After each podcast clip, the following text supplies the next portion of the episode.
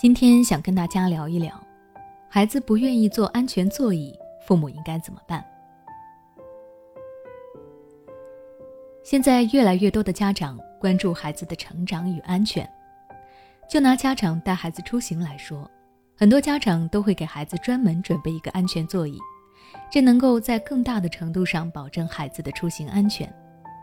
但是我也发现了一个问题，那就是有许多的孩子都不能够接受。坐安全座椅，其中的原因可能是因为大人没坐，孩子自己也不想坐，或者是孩子觉得坐在安全座椅上面不如正常的座椅舒服，坐在上面不能够施展自己的拳脚等等。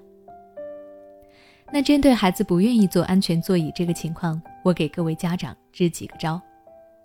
第一，家长们要守好自己的底线。有的家长本意是让孩子坐在安全座椅上，可无奈孩子一哭闹就妥协了，让孩子从座椅上下来了，这是非常严重的错误行为。你的一次妥协就会让孩子觉得这个安全座椅其实并没有那么重要，只要自己不想坐就可以不坐，以至于下一次外出的时候，孩子还是会用同样的方式来逼你妥协。这个时候，家长一定要守好自己的底线。孩子的安全是最重要的，不管他怎么哭闹，你都一定不能够让孩子从安全座椅上下来。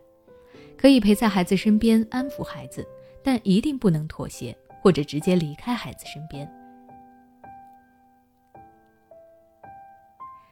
第二，分散孩子的注意力。相对来说，孩子的关注点是很容易被家长引导的。当他表现出不愿意甚至要哭闹的态度时，家长这个时候就可以用其他的事物来吸引孩子的关注，让孩子忘记当下自己要拒绝的是什么。比方说，你先让孩子坐在安全座椅上，然后马上给孩子一本他最喜欢的绘本，或者跟他聊他感兴趣的话题。还没等孩子反应过来，他的注意力就已经被他这些更感兴趣的事物所吸引过去，也就暂时不会发现自己不喜欢坐安全座椅这件事了。第三，给孩子适当的奖励和鼓励。家长还要多鼓励孩子，让孩子坐上安全座椅。期间可以多用孩子能够理解的方式跟他沟通，让他知道安全座椅并不可怕。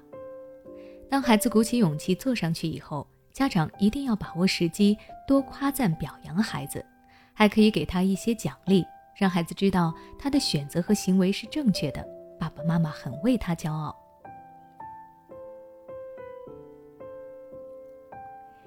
最后，要让孩子在安全座椅上感到快乐。行为经济学中有一个词叫做“风中定律”，大意就是说，人在进行某件事情，这个事情的高峰和结尾给人的体验感都是愉快的。那么，对于这个人来说，这件事情的整个体验都是愉快的。孩子坐安全座椅这件事情也是一样的。家长让孩子坐上去以后，应当尽量保证孩子在安全座椅上面的心情是愉悦的。因为如果孩子一路上都在哭，那么孩子对于安全座椅的体验感就会很差。也许他当时不是因为座椅难过，但事后他会把难过和座椅联系在一起，就不再想坐了。那么以后你再想让孩子坐上去，就会更加的困难。